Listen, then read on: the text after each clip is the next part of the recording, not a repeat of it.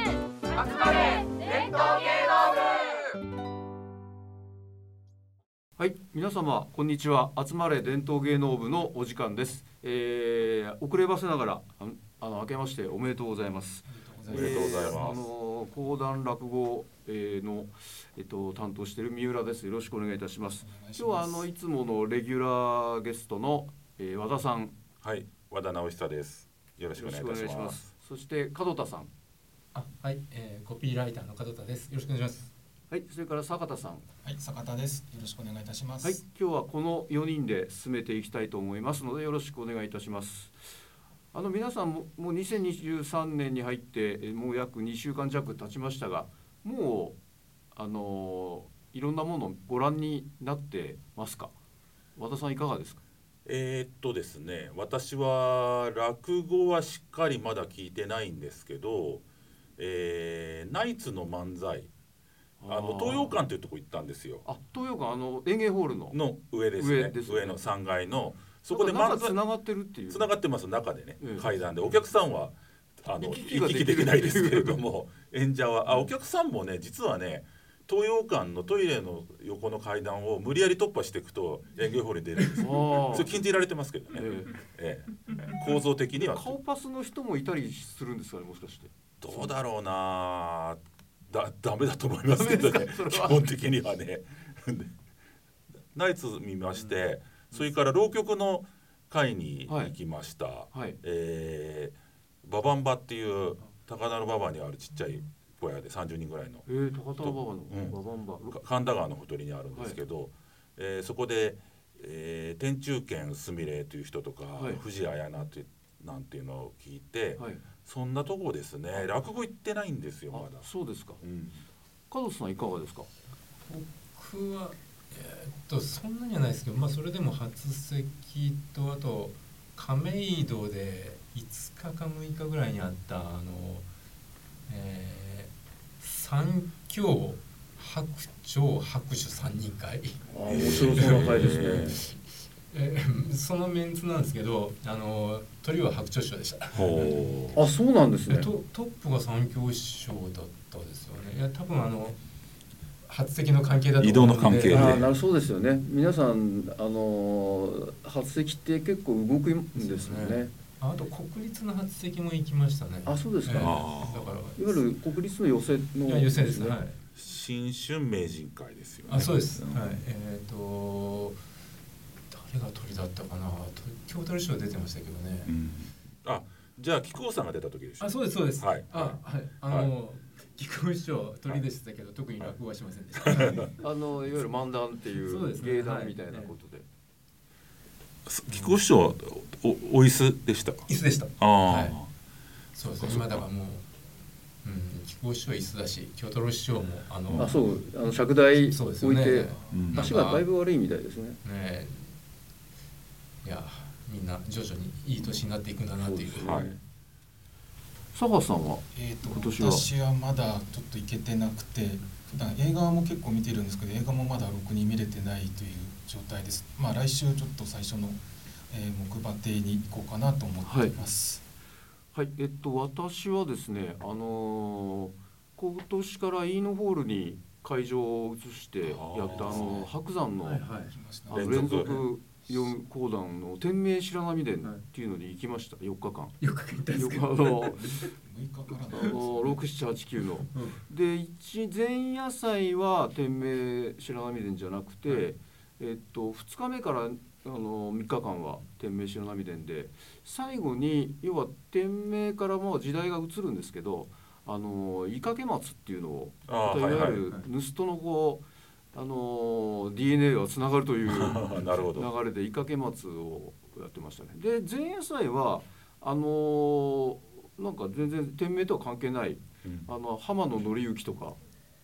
うんあとソライ豆腐とかへやーってましたね。すっかり落語ですね。うん落語ですよね。うんあのそこそこちょっと阿部さんにも聞きたかったんですけど、浜野紀之とかソライ豆腐ってそもそもそもそもは講談です。そもそもやっぱそもそも講談ですええ。はいじ。ゃあ正しいんですうね。ん、浜野紀之っていうのは、えー今五代目の円楽さんとか男男子あ男子さんやってないよ、えっと五代目さんとかやってたんだけど円楽師匠ねえあのそのルーツも、えー一流祭の誰だっけな帝鳳さんだがあの高田釈子から習ってるんあですよ。そうなんですうね、ん、でそこから持ってきてるんで、ええあのーまあまあもちろんその前も、うんえっ、と古今亭の人もやってるけどもうおすなんていうのかな大元は講談です大本講談ですか、え師匠ということは実話なんですか実はえっ、とね実話っぽい感じはしますよねだってあの実在ですもんね、もちろん荻生徂来はいやいや浜野でしょうん刃物ははは浜野はまあじ実話の体を取ってるでしょうね、あうんー、本当に言ったかどうかは微妙だけれども、であのーおそらい豆腐それはどうかあれはあの本当のいわゆる実話の体です。実話のっでて本当にお豆腐もらってたかは別にしやてっぱり講談ですから講談ですもちろ講ん。談であれはあの大きく見ると柳沢昇進録っていう柳沢義康あそうですねあ柳沢義康のの家綱の時代のね、はいはいえー悪い悪役人だけど出世したといはいう人がいるんだけどその話があるんですよ柳沢騒動といいますか。でそのいろんなエピソード外伝みたいなのがある中で荻生徂来っていうのは柳沢門門下っていうか柳沢のそこの学者なんでそうなんですねええその人の若きの話ってことあなでるほどあれうん柳沢昇進録の中ですかそうなんです大きく見ると。とだから後半になってあの人が出世してくるじゃないですか。出世しますそれで、えそーうそう柳柳沢沢殿殿にに召し抱えられるそっうて言ってまそうす士ね官が決まったのじゃとか言って、で立派になってそれ出てで豆腐屋火事だし火事にもらい火事で家がなくなっちゃった豆腐屋にこうね家出し家建ててあげてっていう話になるわけですよまあいいね。いい話系のいい話系。あのし志の輔師匠が結構両方やりますよね浜野やります幸ねと揃い豆腐まあええ随分志の輔さんでは聞いてないですけどああやりますやね。りますね。志の輔落語誰か行かれた方ってあ私行ってないですまあ僕も私は言ってないです、僕も行ってないんですよね。行って今ないや話今やってんです 今今今どう今なでんですす。かねいやまさになんか新しいのやってるのかどうかだけは知りたいですけどねずっとなんかなんか新しいのやらないのでうん100年目をされてるみたいですけあどあそうでねす。か。あそうなんですか、うんま毎日毎日。 100年ま毎基本毎日ですよね。志毎日の輔師匠の落語ってね毎日同じですよね同じ演劇みたい毎に。日やるうんんってはいそうです。パルコのね。そうですねあの随分でも私も志の輔落語行ってないですねあのあそうですかあの初あー初春のというはだからこそのはそれってここで前話したのは僕志の輔師匠のパルコって、まあ、いい行く年あり行かない年ありなんですけどえ僕すすごく感心するのはお客さんがフレッシュなんですよ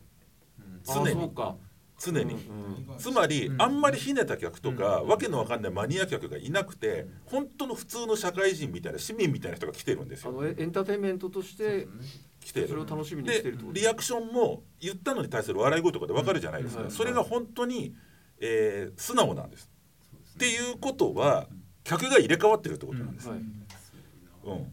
だからそのそのなんか今3人が行ってないっていうのはなんか結構合致する話なんでそすれよ。はわ我々ひねった客ってそうそうそそうそうそうそそうううですねそうあのそんなつもりはないんですけいやど僕らそうですそれはそう違うですうよ、んだから僕志の輔師匠を見るのは今年に1回は富山に行くようにしてるんですよああ地元であーあそう地元ですねるとうんやっぱりちょっと違うのでなるほど感じがオフィスホタルイカはいあそこてるてる亭に行くのは楽しみですねああれってどうやって切符買えるんですかてるてるてるって本当その全然問題ないですあの普通にあのローソンでいやそうなんですか、ええじゃあ発表を見逃さなければ買えるんだそうですねはいあー今今ねピアでもあの地方の発売の連絡がどんどん入ってくるんでうんあのそれこそテルテルは多分ねピ鹿アじ児ゃな島かったと思のいまよす落語会のとかも入ってくるからチェックしとけば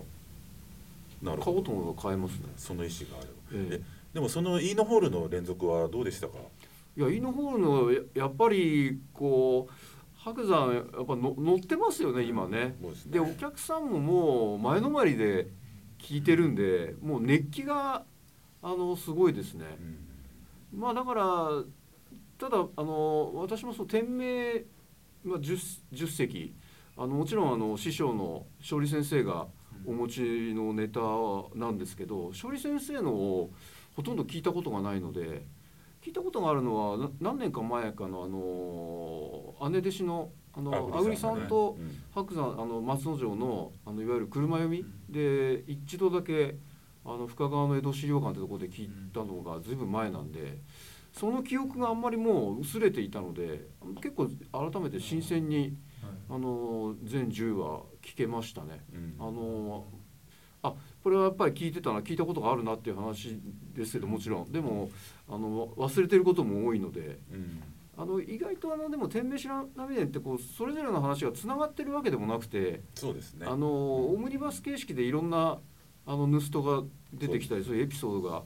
あの重ねられていくのでそこのところはまあその慶安太平記を聞いたりあのああぜ倉十四郎の続きもん聞いたりするのとはちょっと別の,、違いますあのね楽しみ方もあるかなとうん思いますね。で白山が言ってたのは、まあ、実は天命ってもっとあるんですって話が。あそうなんでええすか20席以上あってでまあし勝利先生が持ってるのが10席だからあの自分は今10席でやってるけどもであの羽生さんがししきりに言ってたのはあの第10話目であの盗人が勢ぞろいしてみんなお縄になって打ちくあの貼り付け獄門になるなるんですけどもその時にその9話まで出てこない盗人が4人ぐらい出てくるんですよ。あええ、ーだからそれは多分どっかにあの勝利先生が持ってないもので登場してるんですねおそらく、はいはいだからもしあの白山としてはそういうのもどっかいろいろ探してきて自分のものとしていずれあの六代目白山の天明白波伝っていうのをがやるとすればその20とかそういうのでやってみたいなーって言ってうんましたね、そこがちょっと楽しみではありますけど、確か今の10席にしたのが勝利先生なんですよあやっぱそうですか、確かうん、あつまり白山もそう言てたと思います勝利さんが手掛ける時点でもっと少なかったんですよああそうなんですね。な7つ8つぐらいしかないのをええいろいろこう引っ張ってき引っ張っててきてこれも入るみたいな風にして確か10席にしたんじゃなかったかなあそれとムササビの惨事っていうのもあれあムササビの惨事昔はイタチの惨事って言ってたのをはかっこよくしたしてい、いい確かイタチよりムササビの方がかっこいいですそうそうそうそうええっていうのも確か勝利さんが変えたんじゃなかったかなあそうですか。うんでちょっと白山が面白いこと言ったのはその、えっと天明の中にあのかな金棒お鉄っていうすごく嫌なうんばあさんが出てくるんですよ。うんうんあの女郎屋のあ主でですごくや嫌な人間なんですけどそいつがあのえっとムササビの惨事をがあの上がってるところそうそうそうそうあの灯籠してるところ品川でをね密告して、そうそうでそれでおお召し取りになって、あのー結局はあの貼り付け獄門になっちゃうんですよね。でそれに対して怒ったいあの稲葉小僧新助っていうのがいるんですけど、うんそいつが、あのーその金棒鉄を八つ咲きにするんですけど、そのシーンはあまりにも残酷すぎるんで勝利先生がやめたって言ってましああなるほた、どねもうもう切り裂くだけ切り裂いて殺すっていう、あーもう復讐みたいなことですよね。うんっていうで勝利先生はそれがもう血生臭くて嫌だからそこはもうカットしたっていうような話をしてましただからやっぱり、ま、間を埋めていくものであったり他のあの盗人が登場してくるものはおそらくあのいくつかもいくつもあるんじゃないかうんそういうのを国会図書館とか行くと調べられたりするもんなんですかそうねですねほ本にな講談本があれあばねデデジタルライブラリーでしたっけデジタルライブラリーでもいいし、えまあ速記本があるとこって何箇所か国会とかあと、え国立劇場のあの資料館もある程度あるしそうです今ねネットでちょっとデジタルライブラリーの片鱗が見られるので、この間慶安みきあの見た後にちょっと調べてみたらやっぱり慶安もいくつもこう速記本のこあありますよ、あのはうん速記本って基本的にもう著作権切れてるんでうああなるほど。うっん、あの明治期のものは当然切れてるんでてことってことはやっぱちゃんと見ようと思ったら国会図書館行っていや今ね近代デジタルライブラリーっていうのがすごく進化して、ええ国会の、あのーい実際に行くとカードがもらえるんですよ、はい会員証みたいな、はいそれがあると家からかなりのもの著作権切れのものがかなり見られるようになったんああでなるほす、うんあのどダウンロードできるみたいなことダウンロードはでできないんですあ画面あ見るだけ見るだけ閲覧そうだけどあのーまあ本気で保存したければ別に画面をキャプチャーすれば撮れああ撮れますけどそういうねことですね例えばちょっと話それるけど昔あの映画評論って雑誌あったのってご存知ですかああ映画なんか評う論っす者らとはいええでまあそのね、えー中原由美子さんとか長部秀夫さんとかね森高也さんとかがもうそそっからデビューした佐藤忠夫編集長がやってたんだけどそれはあの全巻見られるんです今国会あでその国会のライブラリー映で画評あれすごいですよあれはだってそのマニアが、えっと、な何年の何号にあるっていうので古本探すとかどっか行ってコピーしてくるって話だったんですよ1年前まで、はいつい1年前までそれが全巻見られるようになっちゃったんであのごいですねその手間もゼロっていうね、うんこれはすごいです。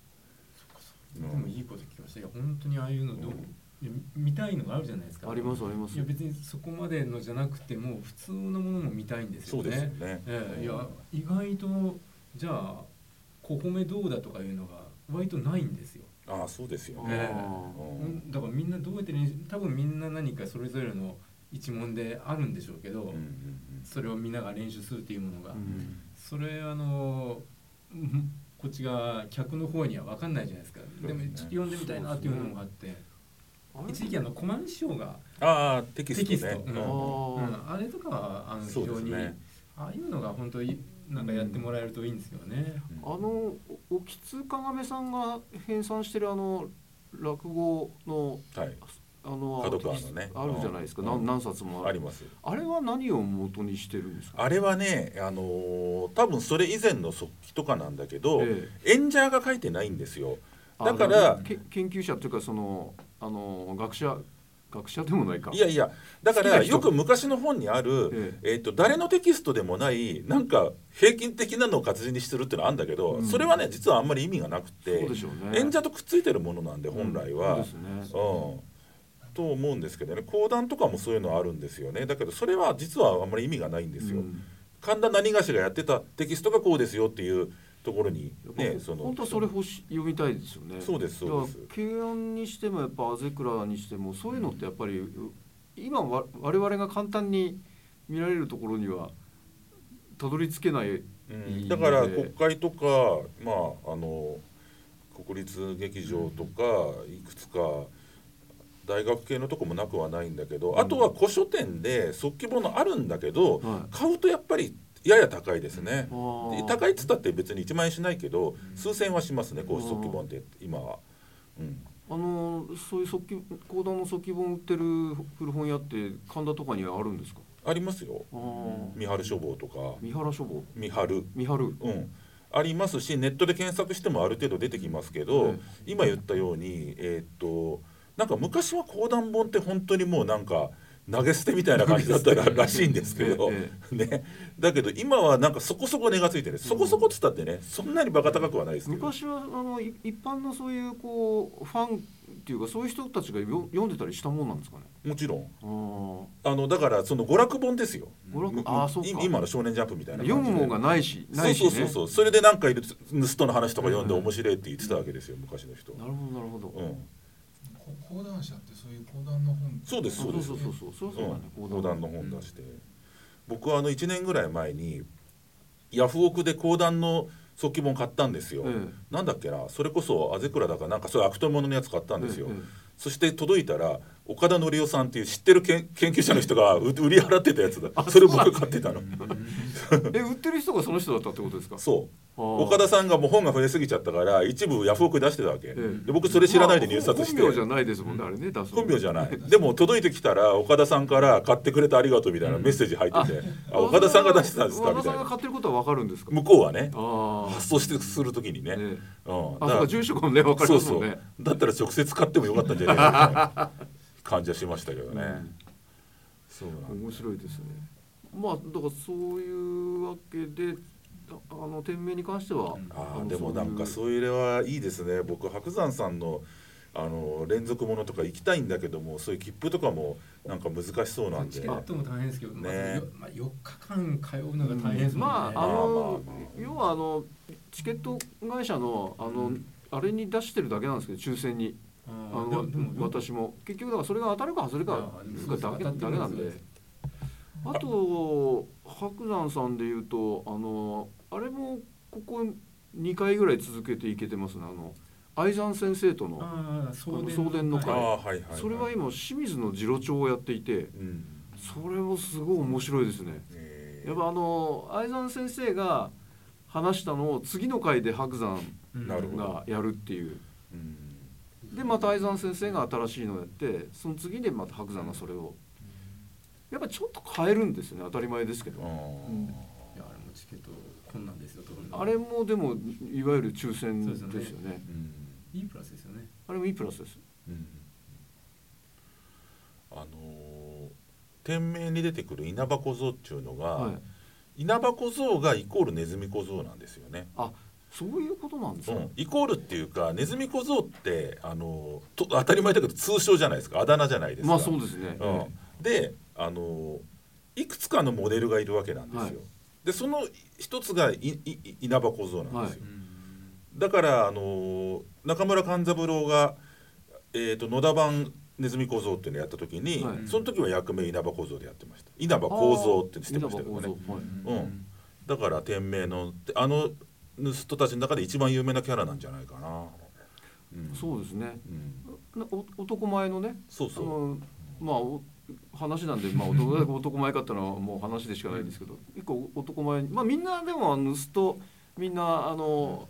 男前に描かれてますよね。ムササビのサンジもそうだしあとその後のエピソードで出てくるえっと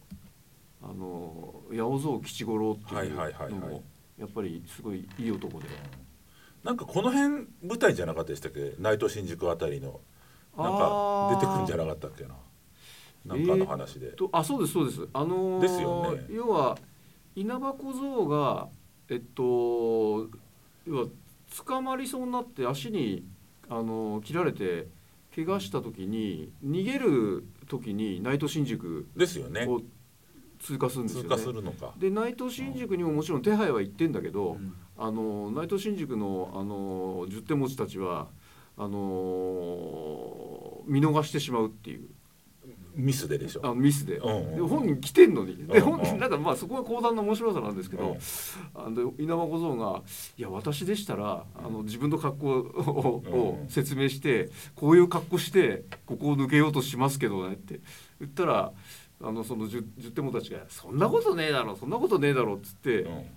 まんまと逃げてくんですはけいど、はいはいはいで今のはもしかしてそうなんじゃねえかと、うんまあ、ちょっとこう、はい落とし話っぽくね、はいはいはいはいやってるっていう。うん